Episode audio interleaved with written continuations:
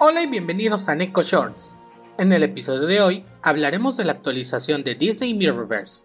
El día de hoy se lanzó la versión 9.0 del juego Disney Mirrorverse. Pero, ¿qué novedades tiene esta actualización? Para empezar, se le hizo actualizaciones a la Reina Malvada, como corregir errores menores para limpiar la funcionalidad de su kit. También se cambió la prioridad de su envenenamiento especial para que se aplique y cuente antes de que se lance la curación y se arregló su envenenamiento de habilidad singular que no se activaba. En cuanto a sus habilidades básicas, se aumentó la efectividad para infligir envenenamiento de sus ataques básicos con una probabilidad del 25% y ataques fuertes del 35%. Cosecha de tóxico del corazón ahora se puede aplicar a cualquier enemigo siempre que cualquier fuente aliada cause envenenamiento, no solo envenenamiento aplicado por la reina malvada. En cuanto a sus habilidades especiales, se redujo el tiempo de uso de su ataque especial de 15 a 12 segundos.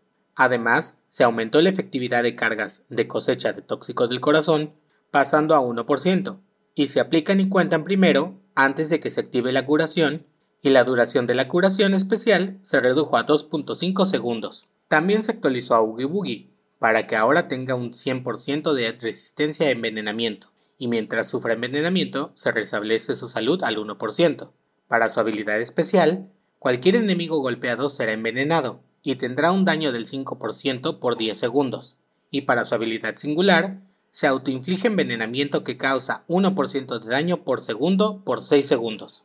Úrsula también tiene actualización. Ahora los enemigos que se enfrentan a ella sufrirán una desventaja de ataque del menos 5% cada 10 segundos que durará 10 segundos. También se aumentó su mejora de defensa a 25%, pero se redujeron las cargas máximas a 6.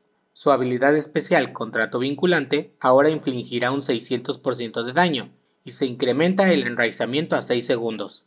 Para su habilidad singular, los ataques especiales de los aliados harán entre 50 y 100% de daño a los enemigos que sufren contrato vinculante, y estos reducen su daño en 10%. Finalmente se actualizó al gigante Stormborn, de fisura, reduciendo su vida en un 10%, también se redujeron a 4 el número de enjambres en pantalla, y en la segunda ola se redujo la vida de los enjambres en un 75%. En cuanto a los enjambres nacidos de Stormborn, los choques se redujeron en longitud a 4 segundos.